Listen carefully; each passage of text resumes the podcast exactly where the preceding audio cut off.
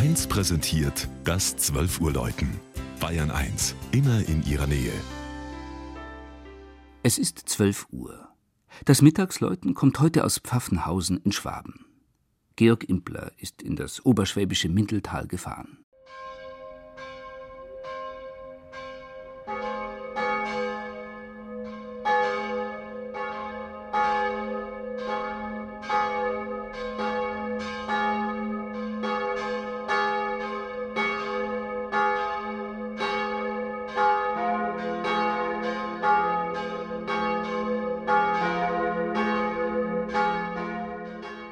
Warum Pfaffenhausen, das ist ein Markt von knapp zweieinhalbtausend Einwohnern im Landkreis Unterallgäu, so heißt, wie er heißt, verdeutlicht auch, warum die katholische Pfarrkirche St. Stephan so großzügig angelegt und ausgestattet worden ist.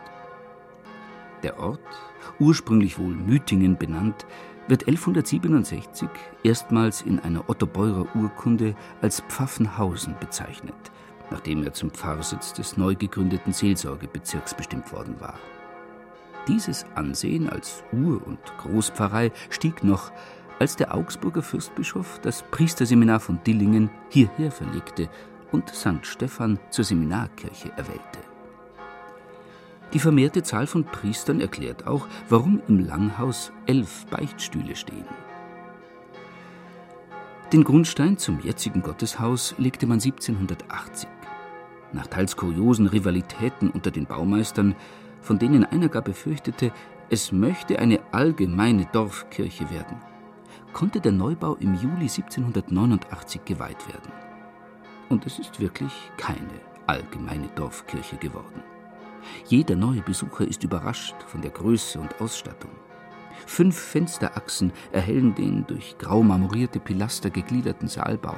Wertvolle Deckengemälde des Augsburger Freskomalers Johann Josef Anton Huber zeigen etwa die Steinigung des Erzdiakons Stephanus. Und der viersäulige, spätbarocke Hochaltar schließt den Chor nach Osten ab.